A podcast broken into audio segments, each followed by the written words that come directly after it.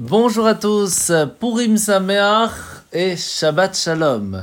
Entre deux Megillot, voici le petit motora d'aujourd'hui. Nous sommes le 14 du mois de Hadar, un jour extraordinaire, plus important encore que la fête de Kippour, car c'est Kippurim, c'est comme Purim. Aujourd'hui, nous avons la possibilité de transformer le destin de l'humanité grâce à notre joie et on peut le faire avec différentes choses qui sont extrêmement importantes. N'oubliez pas d'écouter la Megillah aujourd'hui, de se rappeler que l'histoire qui s'est passée il y a des années, c'est quelque chose qui existe à chaque génération. Encore aujourd'hui, il y a toujours quelqu'un pour essayer de nous embêter et Hachem nous sauve. Et le destin se transforme et Baruch Hachem, nous sommes toujours présents. C'est une histoire que l'on doit se rappeler pas seulement sur quelque chose qui s'est passé, mais quelque chose qui se passe à chaque instant.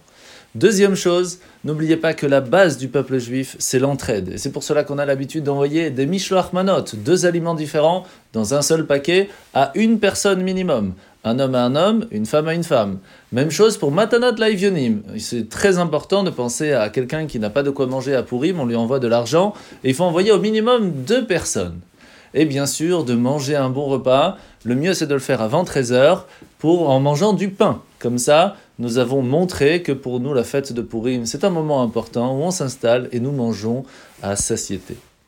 Nous sommes aujourd'hui dans le Tanya, qui est aussi un petit peu attaché à Purim, parce que nous parlons aujourd'hui dans le chapitre 34 du fait qu'Akadosh Baruch Dieu se déguise dans le monde, parce qu'on ne le voit pas clairement, et nous avons nous la possibilité de le dévoiler de comprendre que tout ce que l'on voit autour de nous n'est qu'un déguisement de la grandeur, de la lumière de Dieu qui se trouve dans chaque petite chose.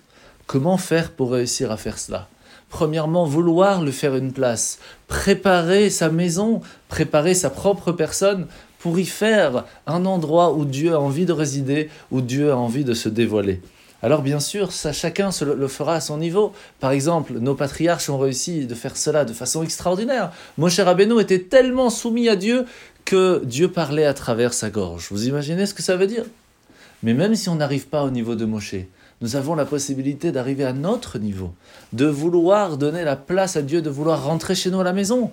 Que quand il rentre, il voit une mezouza, il voit des, des armoires avec des livres de Torah que quand il rentre, il entend quelqu'un étudier, faire la prière, le schéma Israël avant de dormir, le Modéani le matin. Et tout cela, ce sont des choses qui vont nous permettre de, à un certain moment, réussir à ressentir l'unicité de Dieu qui se trouve autour de nous à chaque instant, et alors de faire la Torah au mitzvot avec joie.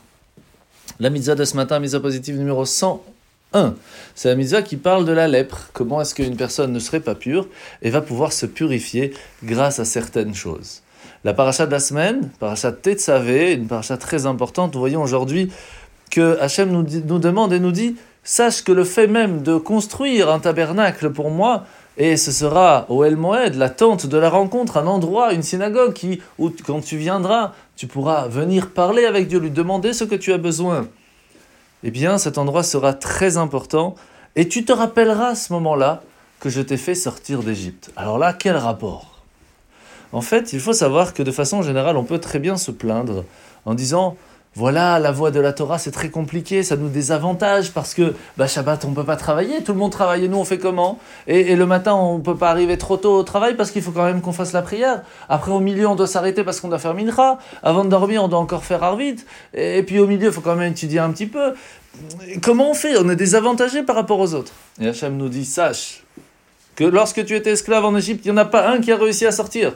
Je vous faisais sortir riche devant tout le monde, et personne n'a pu vous arrêter, parce que vous ne vivez pas selon les lois de la nature. Si vous vivez avec mes commandements, vous aurez une réussite qui est bien au-delà de la nature, et cela avec abondance. Faites-moi confiance, et vous verrez, Bezrat Hashem, qu'avec cette fête de Purim, qui nous amènera la joie, là, cette joie nous amènera, Bezrat Hashem, à la vraie joie de Mashiach Tzidkenu, Bekarov Mamash. Shabbat Shalom à tous, et Purim Sameach